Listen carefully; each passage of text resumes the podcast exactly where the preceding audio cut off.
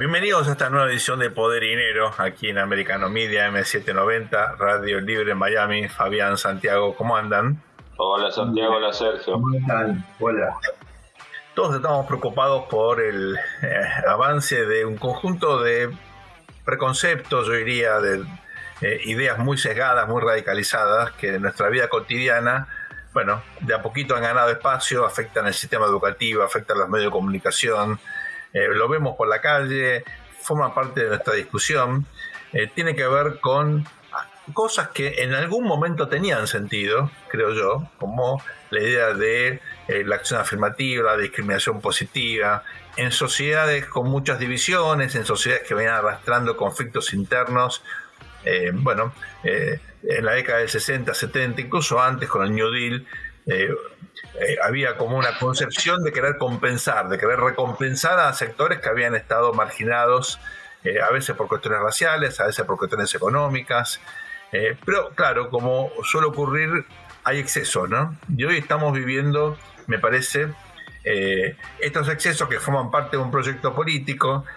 algunos llaman la cultura woke, otros tienen otros términos, pero básicamente eh, es algo que en Occidente en general, en Estados Unidos particular, sobre todo en las grandes ciudades, ¿eh? en el mundo académico, en, muchos medios de comunicación, en el mundo de la cultura, el espectáculo, ha ganado un espacio eh, muy significativo. Les propongo discutir este tema, tendremos una entrevista más tarde con un colega aquí de Americano Media, de Radio Libre Miami 790, eh, Freddy Silva, pero antes querría ver su postura. Acá en Poder Dinero tenemos una, creo yo, ¿no? Un consenso eh, y posturas bastante claras de rechazo a estos excesos, a veces que quedan en, situaciones absurdas, ¿no? Eh, Fabián Santiago, los escucho. Lo que repetimos siempre en el programa, ¿no? Las dictaduras de la mayoría son malas, pero son igual o peores las dictaduras de las minorías, ¿no?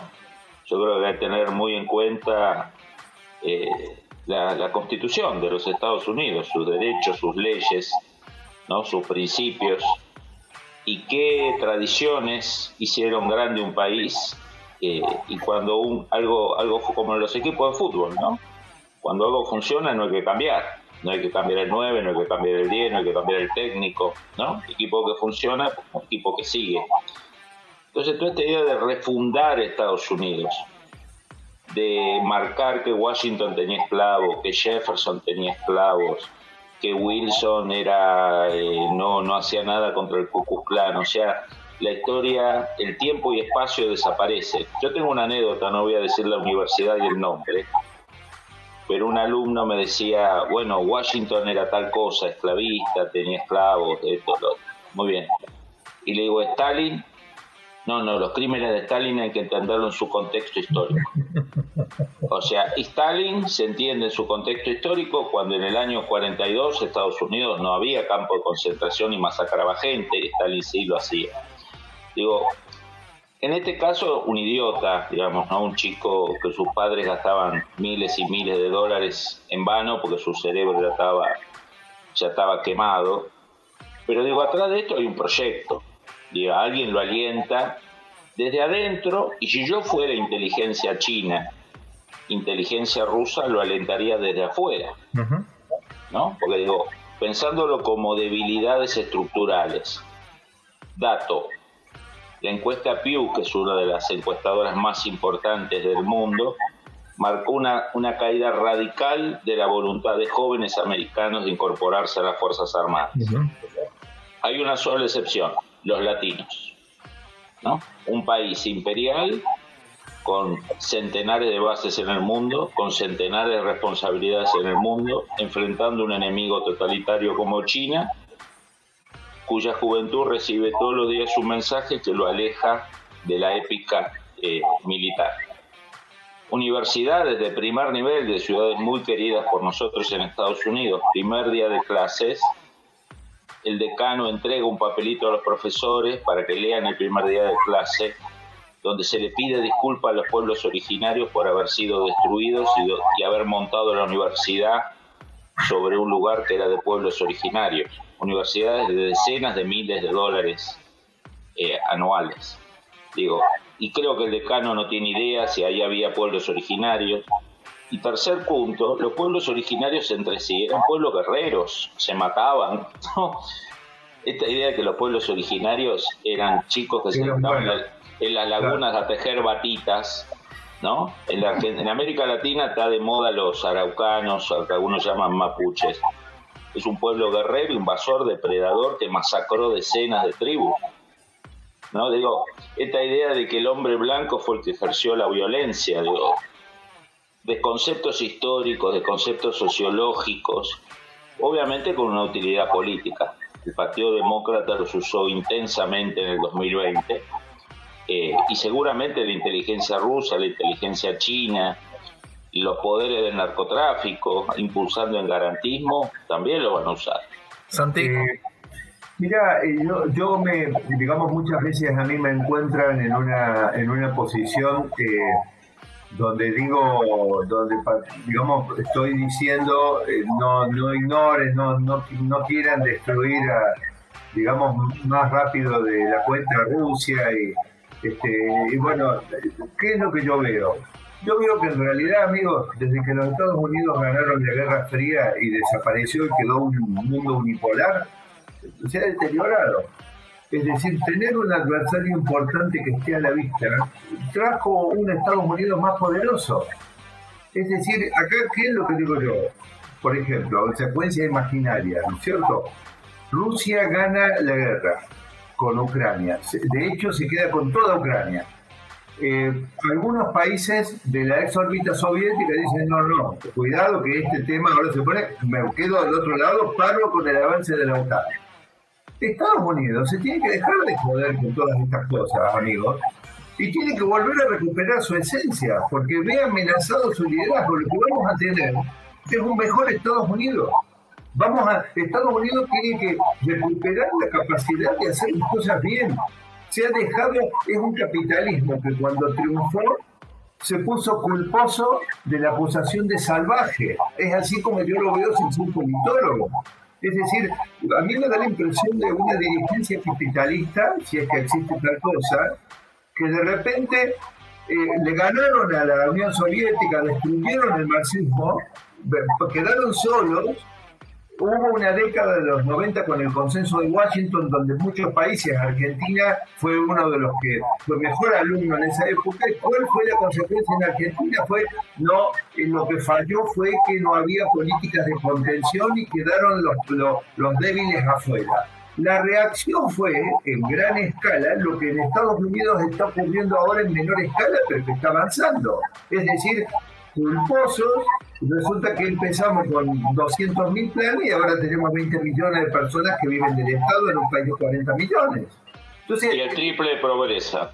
Bueno, en síntesis, yo no sé si tengo razón en esto, los estoy provocando para que ustedes eh, me, digan algo, pero yo digo, los Estados Unidos desde que quedó, solo en el mundo, me da la impresión de no ser el mismo Estados Unidos.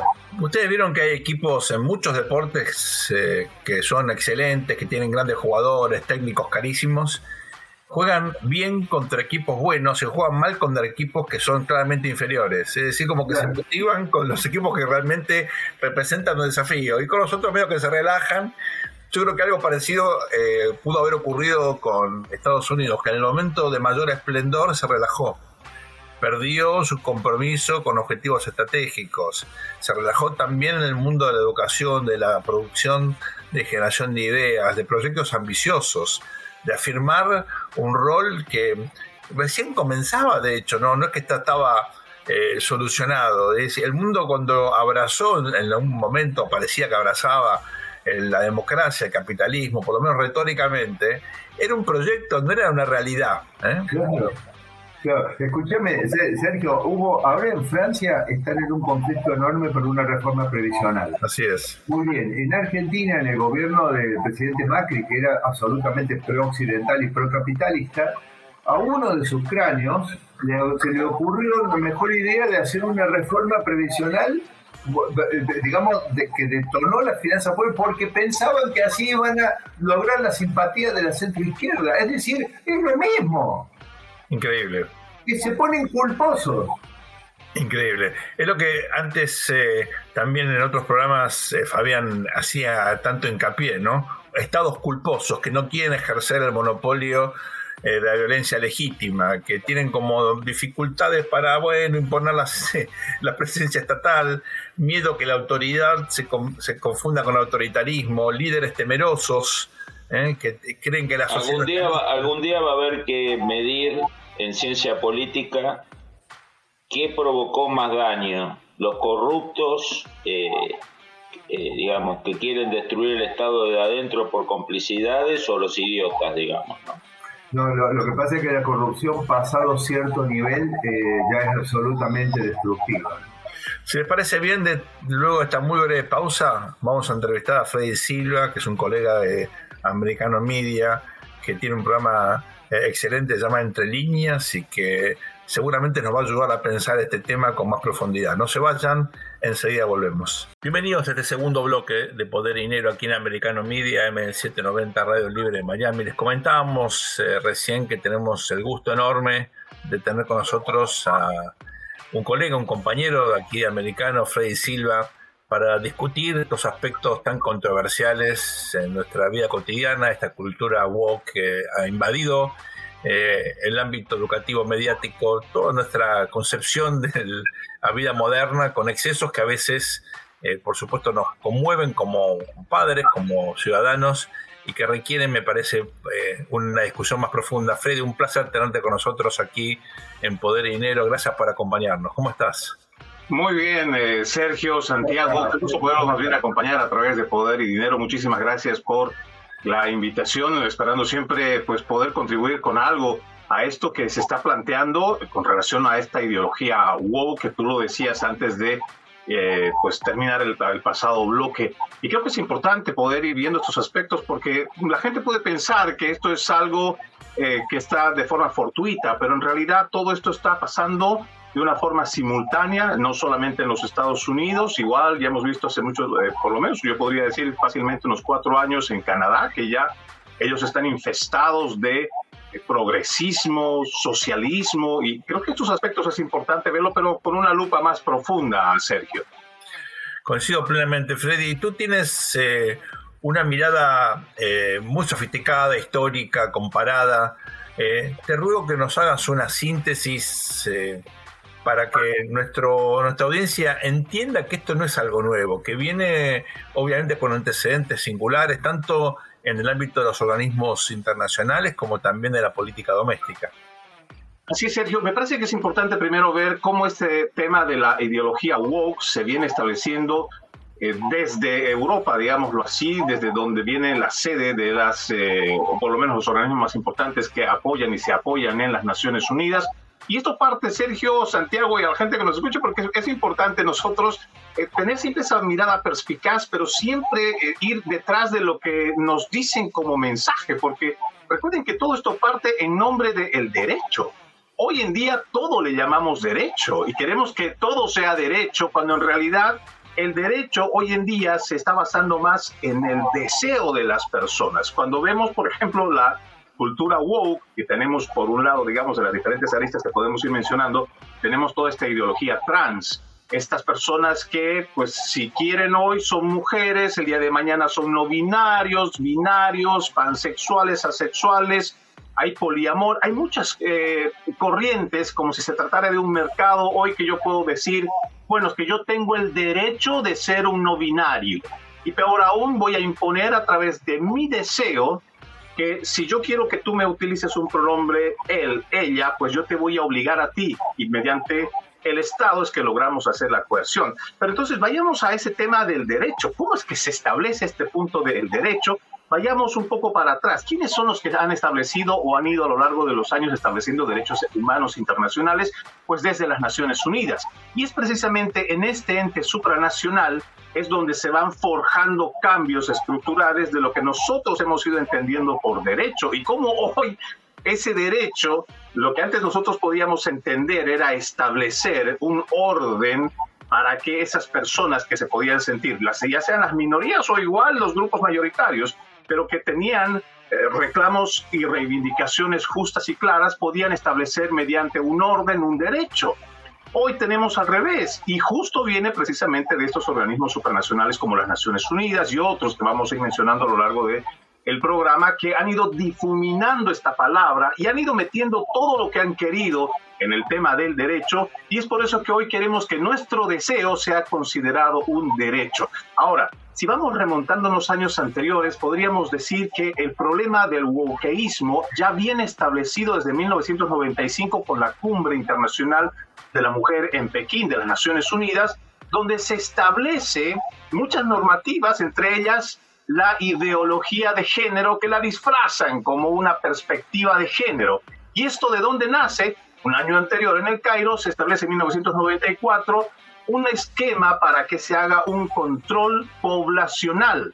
Pero esto no viene de este 94 ni del 95. Eh, digo, quiero mencionar esto, Sergio, Santiago y amigos de Poder y Dinero, porque es importante remontarnos a la historia para que vayamos viendo que esto no son en la mayoría de los casos, no son temas de reivindicación social, que podríamos decir justas revoluciones que vienen de abajo para arriba. No, estos son sistemas de ingeniería social que vienen de arriba, de un organismo supranacional instala protocolos o que instala normativas que vienen de arriba para abajo, pero que no necesariamente son primero representativas, porque yo estoy seguro que a usted, Sergio, Igual Santiago, a cualquiera que nos esté escuchando y viendo en este momento, nadie le ha dicho, a ver, vamos a votar por estas personas para que trabajen en las Naciones Unidas o vamos a establecer este comité. A nadie nos ha preguntado. O sea, son para empezar ilegítimos. Podrán tener cierta legalidad que han logrado establecer a lo largo de los años, pero realmente son ilegítimos porque nadie los ha elegido.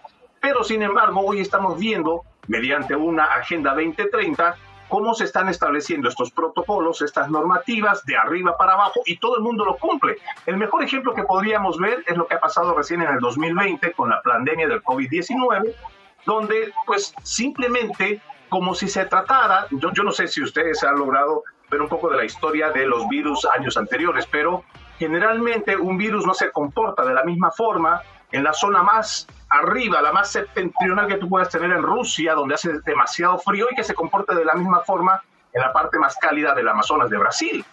Pero sin embargo, los protocolos que nos han dado es como que el virus ha funcionado de la misma forma en todas partes del mundo y que todos tenemos que cumplir. Y parte de esa de lo que llamamos, eh, que se llama la ingeniería social, ya venía incluso con un libreto establecido.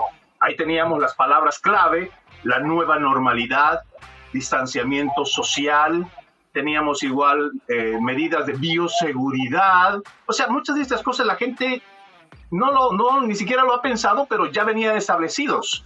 Freddy, eh, en, el año, vos mencionaste los hechos disruptivos del año 94-95, así como también hubo algún momento ambiental, el de Kioto, este, comienzo de los 90, pero a mí me tocó negociar con el Banco Mundial y con el Banco Interamericano en el año 92 y 93, o sea, antes del 94, y me encontraba con las misiones que me llegaban de Washington y que me querían obligar con una experta en, género, venía siempre una experta en género, por ejemplo, me acuerdo de una discusión donde me querían obligar a que en todas las escuelas que recibían un, fortalecimiento a través del programa del BID, cambiaran la estructura de los sanitarios, o sea, los baños, los toilets, los restrooms, eh, y querían que pusieran, digamos, en las que eran eh, eh, de una, había solamente varones o mujeres, pusieran doble.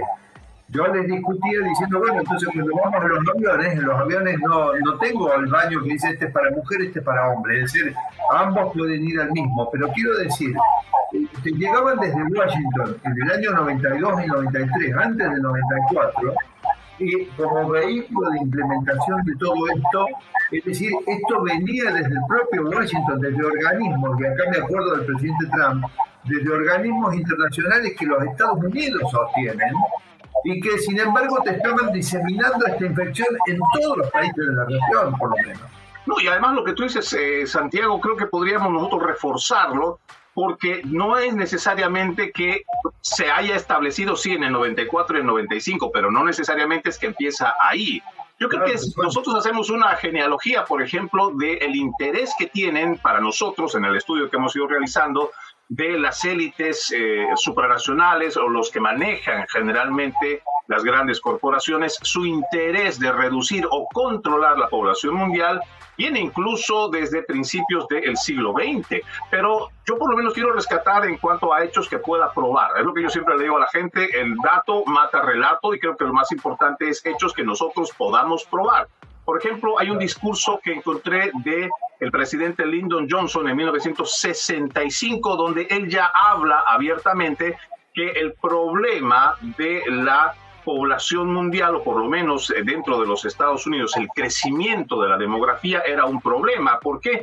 Porque ya desde entonces el político pensaba que la pobreza es un problema, pero no pensaban en la pobreza como atacarla políticamente y cómo hacer que su gente prospere, sino vamos a ver la forma en cómo vamos a evitar que los pobres se reproduzcan, porque en realidad esa es una idea, puede sonar así muy maltusiana, pero realmente esto viene desde años anteriores donde desde las élites políticas y más aún las élites globalistas entienden que el problema de la pobreza son los pobres no sus malos manejos económicos, no los préstamos excesivos con intereses y además el robo y la corrupción que vienen haciendo por décadas los políticos. No, para ellos es importante plantearlo como que el problema de la pobreza son los pobres y la mejor forma de que no se reproduzcan, pues es ofrecerles que un aborto, por ejemplo.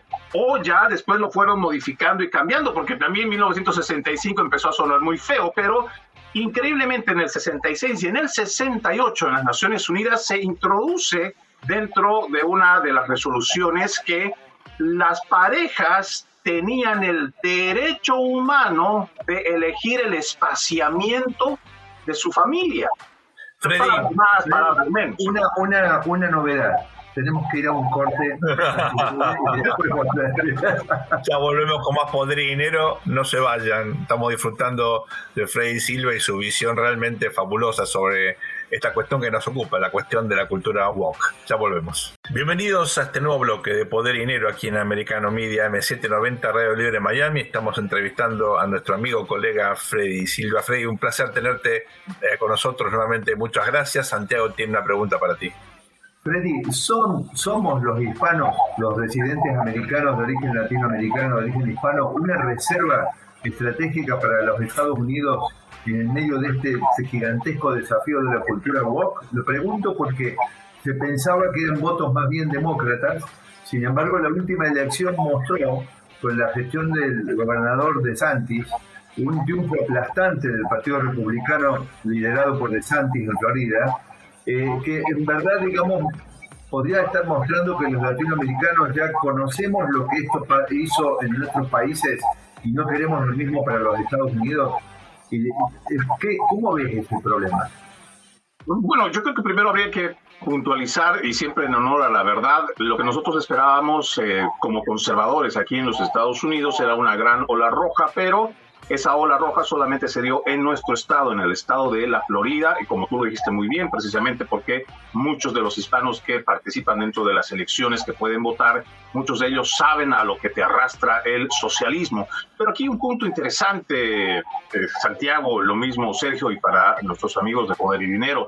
Eh, la gente todavía parece la conservadora y la de derecha que el tema económico es lo más importante, aunque yo sé que para quienes tenemos que llevar la comida a la mesa, tenemos que vestir a nuestros hijos, tenemos que pagar el techo, tenemos que pagar seguros, yo entiendo que eso es primordial, pero se nos está olvidando que en este siglo XXI, y ojo, por lo menos una década, casi dos, digamos, del siglo pasado, estamos librando una batalla cultural que la izquierda la está ganando muy bien, porque se dieron cuenta desde el fallido intento de Ernesto Guevara de la Serna, que quería llevar sus guerrillas por el resto de Latinoamérica, que fue exitoso en Cuba, pero nada más, en el resto de Latinoamérica se dieron cuenta que eso no era factible, pero se dieron cuenta los revolucionarios, los marxistas, los comunistas, que ya las armas y en la calle, eh, no, o sea, por lo menos en las guerrillas ya no les iba a funcionar. Entonces toman la decisión de mejor infiltrarse en las escuelas y primeramente en las universidades. Entonces hay una batalla cultural que se está llevando adelante y que lamentablemente, bueno, para ellos muy bueno, están siendo muy exitosos en esta batalla cultural. ¿Por qué menciono esto? con relación a las elecciones pasadas y lo que podríamos nosotros poner en contexto, porque también parece que estamos olvidando que hay una batalla cultural que nos obliga a replantearnos también hacer y funcionar como lo estaría haciendo la izquierda, pero llevando la verdad de los conceptos. Volviendo un poco a lo que hablábamos en el anterior bloque, este tema del wokeísmo que está aquí en los Estados Unidos, y no solo en los Estados Unidos, sino en gran parte de los países del primer mundo de Occidente, hablo de Europa y de este continente, están siendo infestados de progresismo. Pero esto lo están logrando precisamente porque han logrado entender que una batalla cultural se la va a ganar a través de los medios de comunicación. Hoy la están ganando también a través de las redes sociales. Ya no es solamente el tema económico, sino también el dar una batalla cultural con conocimiento, pero con la verdad. Les decía que si nosotros revisemos un poco la historia y nos habíamos quedado por allá en el 68, digamos, en cuanto a documentos que vienen desde las Naciones Unidas, podríamos ir entendiendo la genealogía de lo que hoy es el feminismo, el wokeísmo, la ideología de género, la ideología trans, que vienen preparando ya desde hace varias décadas esto que hoy estamos viviendo como si fuera una cosa de gran asombro, pero que realmente se está trabajando con muchas décadas de anticipación. Ahora, Perdón, eh, le tengo una pregunta, te interrumpo, porque lo que uno comprueba, analizando lo que ocurre en muchos países supuestamente de izquierda, como Cuba, Venezuela, Bolivia, ni hablar lo que pasaba en el bloque soviético, eh, o ahora mismo, ¿no? En muchos países, digamos, que, eh, bueno, alientan esta clase de visiones, es que sus realidades contradicen estos valores. Vale decir, eh, uno ve, por ejemplo, el problema de la segregación racial, el papel de la mujer o la persecución a homosexuales en los países marxistas. Eh, fue justamente en Occidente donde estos individuos tenían libertad para organizarse, para vivir sus vidas sin que nadie se metiera en su vida privada. Curiosamente lo que hay aquí es una reversión de las situaciones donde en países libres aparecen restricciones o, digamos, regulaciones que eh, tergiversan valores originales y los países donde se alientan eh, estas cuestiones ocurre en la vida cotidiana exactamente lo contrario, ¿verdad? Bueno, y es que esto otra vez quiero plantearlo desde, desde dos puntos. Lo que tú mencionas, por ejemplo, es muy cierto, porque se supone que este es el continente, a excepción de países como Cuba, donde se ha luchado precisamente por estas minorías para darles un espacio, darles un lugar, incluirlos también dentro de las legislaciones. Pero, por ejemplo, hoy tenemos una batalla cultural también llevada adelante de los izquierdistas que la gente homosexual está llevando en sus poleras la imagen de Ernesto Guevara de la Serna, cuando ha sido el tipo más sanguinario, el más nefasto, ha sido un genocida que ha mandado a fusilar. Es más, dentro de lo que es su diario, él indica cómo él, él tomó el fusil para fusilar precisamente a muchos de estos grupos allá en Cuba y además que tiene antecedentes que no solamente van de aquí de este continente, sino incluso desde África. Pero entonces vayamos desde ese punto donde está también llevada adelante la campaña de cultura o de batalla cultural de los izquierdistas que le están haciendo creer a los más jóvenes que realmente la izquierda es defensora de sus derechos. Y realmente eso no va por ahí. Ahora, del otro punto, yo quisiera que también, además de lo que estamos viendo en la superficie, vayamos un poquito más hacia, eh, más hacia fondo en cuanto a la investigación. Si revisamos las ocho predicciones que tiene el Foro Económico Mundial, esto es público y está en su página oficial, el último punto, en el 8, dice que Occidente va a ser sometido o por lo menos va a experimentar una fuerza sobre sus valores. O sea, los valores occidentales van a ser sometidos. Dentro de eso también de las ocho predicciones habla de que la hegemonía económica, o por lo menos el poderío de Estados Unidos, ya no va a ser más antes de llegar al 2030 y que eso va a pasar a otras naciones. Cuando uno hace la investigación y ve cómo está funcionando el Foro Económico Mundial, lo mismo que las Naciones Unidas, a favor de China, entonces uno puede ir más o menos entendiendo para dónde van a cambiar estas fuertes corrientes económicas, sobre todo porque son élites económicas las que están manejando hoy el Foro Económico Mundial y los que subvencionan a las Naciones Unidas, lo mismo que la Organización Mundial de la Salud, uno puede entender hacia dónde más o menos van a dirigir la hegemonía hasta el 2030. Y aquí es donde uno puede entender con mucha más eh, claridad por qué, estando con gobiernos totalitarios como el de Venezuela, el de Cuba, el de Nicaragua, Estados Unidos, con este gobierno socialista de Joe Biden, que está aliado con esa Agenda 2030, con la agenda del Foro Económico Mundial, uno puede entender por qué le están dando paso a este tipo de, dictaduras en Latinoamérica. Porque realmente China ya ha venido copando desde años atrás, décadas yo diría, el mismo accionar que antes tenía Estados Unidos para sentar una cierta hegemonía en el continente ya lo viene haciendo China. No nos olvidemos que además de Irán, Venezuela también ha tenido de un socio comercial y un aliado militar a China cuando Hugo Chávez todavía estaba vivo y hoy todavía le tienen un gran respaldo desde Venezuela. Incluso hemos venido escuchando, y seguramente todos ustedes en algún momento lo han debido reportar, que Uruguay, el presidente de Uruguay ya habló al Mercosur indicándoles de que están elaborando un tratado de libre comercio. Y esto para mí, mucha gente ni siquiera lo mencionó o lo mencionaron muy por arribita. A mí me parece esto muy peligroso, porque ya está asentando China esas bases que necesita para ponerse como la nueva hegemonía de primer, eh, como llamaríamos nosotros a Estados Unidos en muchas décadas, la primera potencia y ese lugar lo va a ir ocupando China. ¿Y por qué China está interesada, por ejemplo, en gobiernos como el de Venezuela, el de Nicaragua, el de Argentina, que son gobiernos corruptos? Porque es más fácil hacer negociaciones con ellos, porque primero, como son totalitarios, no necesitan llamar a el pueblo a una votación o a los parlamentarios. Simplemente ellos toman decisiones y como son gobiernos que se pueden quedar 15, 20 años, vamos a ver que incluso hay otros gobiernos que ya van a pasar esos, eh, esos 20 años, esas dos décadas de estar en el gobierno, pues ellos mismos pueden establecer convenios, ya sea con el mineral, con los minerales, como lo están haciendo, por ejemplo, en gran parte del el norte de Argentina, en Bolivia, en Ecuador, que están con presencia china, allá están con sus empresas, porque ellos van a poder estar explotando nuestra riqueza natural que tanto necesita hoy China para mantener su hegemonía económica, no hegemonía económica, pero su crecimiento tan constante que tiene, incluso con muchas mentiras que le dicen al mundo. Freddy, todo lo que tú estás aquí analizando con tanta precisión, con tanta claridad, apunta a algo muy importante y es la ausencia de un liderazgo contundente, firme de valores y también obviamente de incentivos por parte de los Estados Unidos. Absolutamente. El vacío de, que ha dejado este país en la región está siendo ocupado por China, fue ocupado también por Rusia, por Irán, eh, y esto creo que es eh, algo que nos preocupa a todos. Estamos súper agradecidos por tu colaboración, es un placer tenerte aquí, esta es tu casa. Eh, cuando quieras tenemos naturalmente los micrófonos abiertos para ti. Muchísimas gracias, Freddy. Se trata solamente de quedarse un ratito más en... en... Al contrario, Santiago, Sergio, amigos de Poder y Dinero, me siento muy privilegiado de haber sido parte del programa. Hasta muy pronto. Volvemos de esta muy breve pausa, no se vayan. Bienvenidos a este cuarto y último bloque de Poder y Dinero de este programa, aquí en Americano Media, M790, Radio Libre en Miami.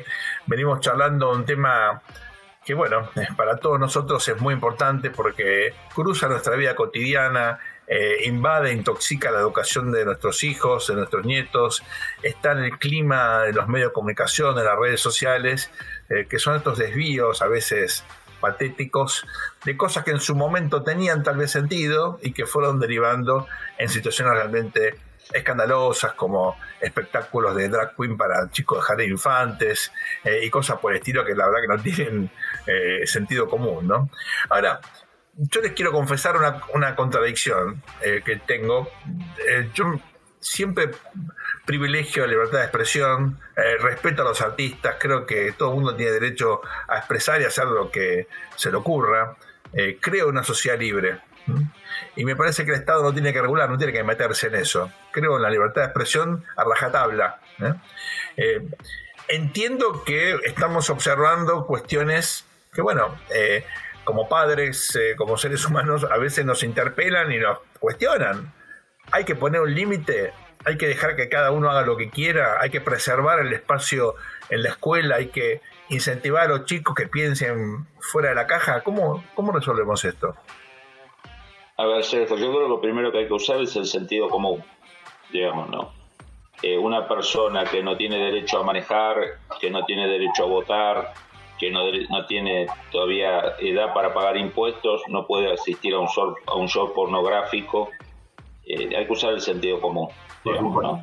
Eh, creo que ese es el primer criterio básico. A una persona que no vota, que no tiene licencia de conducir, que está en plena formación, no se le puede decir la heterosexualidad es, es, es algo perverso, la elección es tuya. La elección no es de un chico de 6, ni de 8, ni de 10, porque no tiene ninguna otra elección todavía en su vida. No paga impuestos en abril, no vota y no maneja. Hay que, usar el sentido, hay que usar el sentido común y yo como padre accionaría judicialmente contra el colegio o las autoridades o profesores que lo hagan, lo llevaría a los tribunales. Además de denunciarlos eh, con diferentes cargos que los hay en, la, en, la, en el Código Penal. El otro elemento me parece que lo alentador, que lo hemos tratado en otros programas, es que ya se acabó las vacaciones de la unipolaridad. Hay un enemigo. Y un enemigo más poderoso, quizá que la Unión Soviética, más poderoso que la Alemania nazi y más poderoso que la Alemania de Guillermo II en 1914, que es China. Yo creo que hubo gente del Deep State americano que jugó con el tema WOC que jugó con el tema para sacarse encima un tipo molesto como Trump, también para debilitar sociedades, para que no se militarizaran y la hegemonía americana fuera más fácil. Yo siempre hablaba con alguna de estas personas, le decía, che, cuidado que no se te mete el virus adentro, ¿no? Guarda que el wok que vos lo usás para afuera no se te meta adentro. Bueno, se metió adentro. Y yo creo que el lado bueno de la rivalidad con China es que no da margen para este tipo de estupideces, ¿no? Me parece que la nueva bipolaridad creo que puede ejercer un, un, un, efecto disciplinador, un efecto moderador. Si Estados Unidos quiere enfrentar a China, no va, no va a poder enseñar en los colegios, en las redes, que agarrar un arma, que entrenarse, que defender la patria es algo perverso, algo idiota, algo inútil. Si quiere eh, luchar contra China no puede alentar que las familias no tengan hijos, ¿no? Se necesita demografía. Fabián también necesita poner en orden la economía, porque si no mejora además, además, digo, eh, además, ¿no? Me parece que obviamente un efecto de largo plazo y Dios quiera que no sea tarde, ¿no? Dios no quiera que, que el virus eh, ya esté implantado y que esto, eso sea eh, irreversible. Yo confío en que es reversible.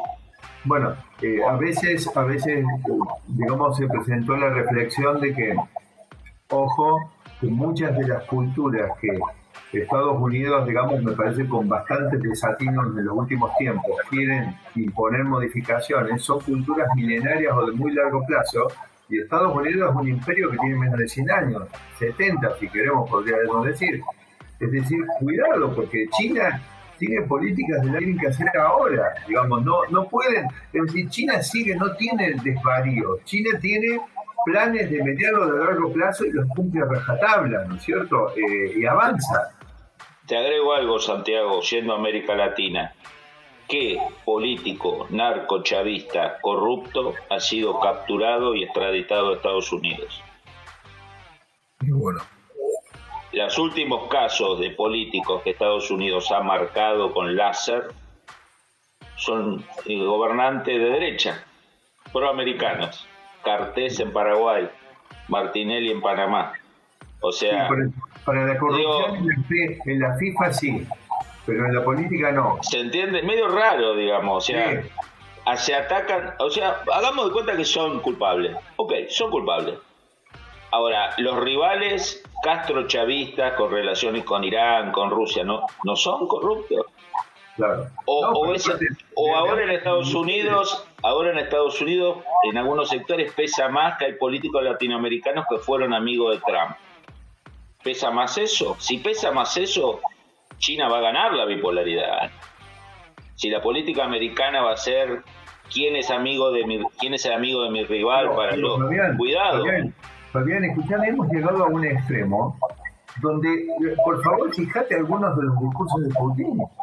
Resulta que Putin dice cosas más razonables en algunos de los puntos que lo que se está imponiendo en los Estados Unidos con esto que vos dijiste de pasar del tema de los drag queens a, lo, a, lo... ¿Podemos llegar a esto? al nivel de deterioro en los Estados Unidos que un tipo como Putin te diga algunas cosas más razonables que lo que pasa en Estados Unidos. No, a mí me parece que estamos desquiciados, esto hay que ponerlo en orden. Y los demócratas tienen responsabilidad fundamental en esto. Hay que recuperar el pensamiento conservador. Ahí quiero contarles algo que eh, yo experimenté hace ya mucho tiempo, hace 30 años. Eh, cuando 32, cuando llegué al Graduate School ahí en la Universidad de North Carolina, ¿no? Y es que, bueno, efectivamente todo lo que hemos ahora consolidado, convertido en el nuevo sentido común, en una especie de política de Estado, eh, empezaba a ganar terreno en la academia, ¿no? Eh, con ciertos conceptos que en su momento a mí me llamaban la atención viniendo de la Argentina, pero bueno, con, el tiempo me acostumbré, ¿no? Eh, todas las cuestiones, por ejemplo, eh, claro, los, estudiantes graduados participaban en discusiones cuando había que contratar a algún profesor, tenían voz, no tenían voto, obviamente, pero bueno, uno le, preguntaba, ¿no? Y claro, eh, en un momento estaban por contratar a un profesor y eligieron a otro porque era parte de una minoría. Yo dije, pero en, el, en, en, la presentación que hizo el que estamos dejando de costado, fue una presentación maravillosa. Bueno, sí, pero tenemos que tener políticas de diversidad. Eh, eso me hizo ruido, porque evidentemente estábamos ya privilegiando cuestiones que no tenían que ver con el mérito, ni con la productividad, ni con la competitividad, ni con la calidad, estábamos privilegiando otras cosas. Eh, eso que yo vi como algo incipiente ahora se convirtió lamentablemente en algo excesivo. Son los dirigentes de hoy, Sergio, 50 años. Así es. Bueno, eh, espero que por lo menos podamos quedar tranquilos, Fabián, de que Sergio no haya sido vehículo de amplificar esa tendencia. no, pero, fue segregado. El cuento que me, llamó tanto la atención en su momento porque veía a un profesor que realmente hubiera sido fabuloso tenerlo, que quedó desplazado por criterios de, diversidad, ¿no? Por criterios racistas. el problema fue el color de piel. Lo notable es que del otro lado, viste, te hacen una selección y te ponen muchas veces realmente a los mejores, no importa si son todos hombres, si son todas mujeres, no se fijan en eso. Así eh, yo digo, eh, si vos te pones a pensar en el proceso que vos acabas de contar, ocurriendo a lo largo y a lo ancho de los Estados Unidos, en el sector público, en el sector privado, porque no te olvides el caso de la FAA, que lo hemos desarrollado ampliamente el poder de dinero. Digo, tenés un país que se hace menos productivo. Por favor, el liderazgo político de los Estados Unidos reflexione rápido sobre este tema. No estamos yendo por el buen camino. Jóvenes, se acabó el programa. Gracias por acompañarnos. Esto ha sido Poder de Dinero aquí en Americano Media. AM790 Radio Libre Miami. Va a ser hasta muy pronto.